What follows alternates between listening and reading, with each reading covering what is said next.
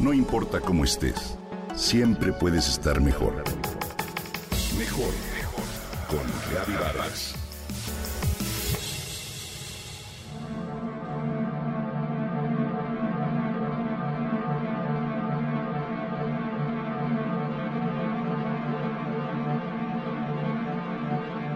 Las cosas no son como las vemos.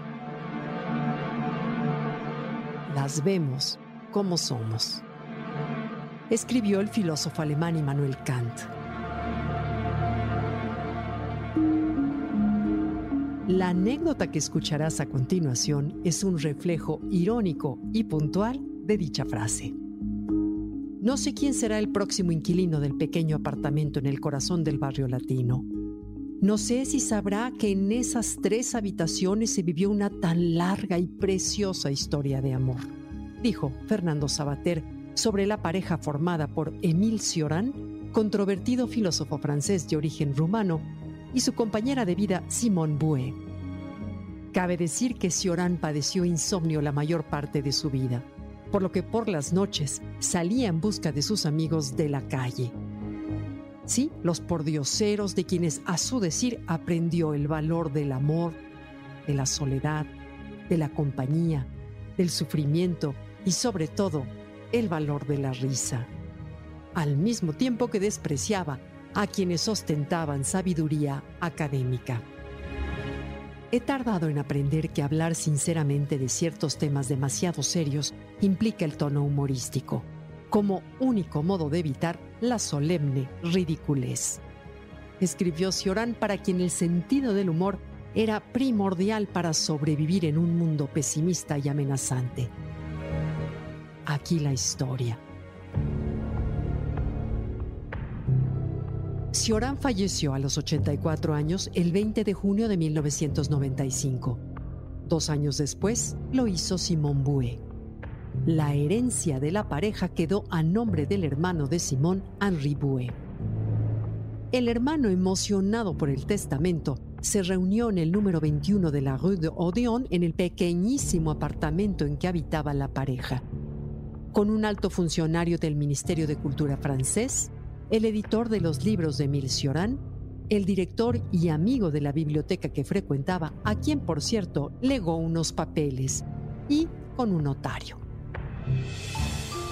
La pequeña guardilla constaba de escasos 50 metros cuadrados y el inventario consistía en una lámpara, una silla, una mesa, unos cuantos libros apilados y algunos utensilios de cocina y demás. Total del avalúo, 7.600 euros. Ese fue el monto de la herencia. Los albaceas arguyendo que no tenían la llave, descartaron bajar a la cava para evitar ensuciarse al asumir que no habría nada de interés. Entonces contrataron a una señora del mercado de pulgas de Montreuil, conocida como la botellera, para desmantelar, limpiar el departamento y dejarlo listo para el siguiente inquilino. La mujer, al llegar al departamento abandonado, encontró unos cuantos papeles en el suelo que le dieron a entender que ahí había vivido un escritor.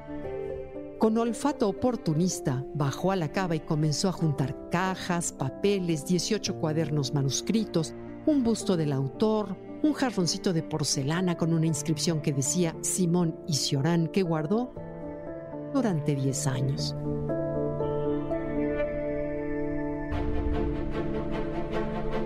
En 2005, en París, los cuadernos inéditos de Cioran, escritos entre 1972 y 1980, salieron a subasta por 80 mil euros.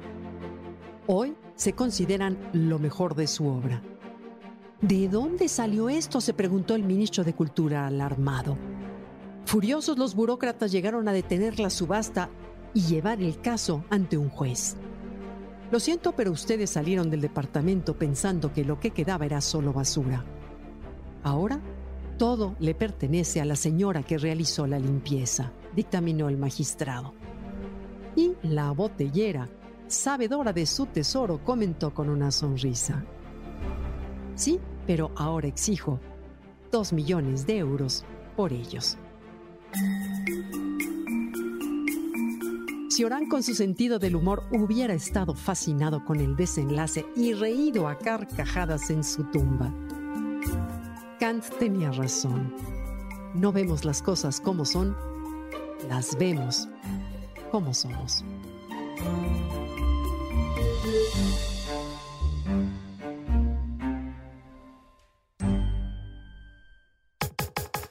Comenta y comparte a través de Twitter.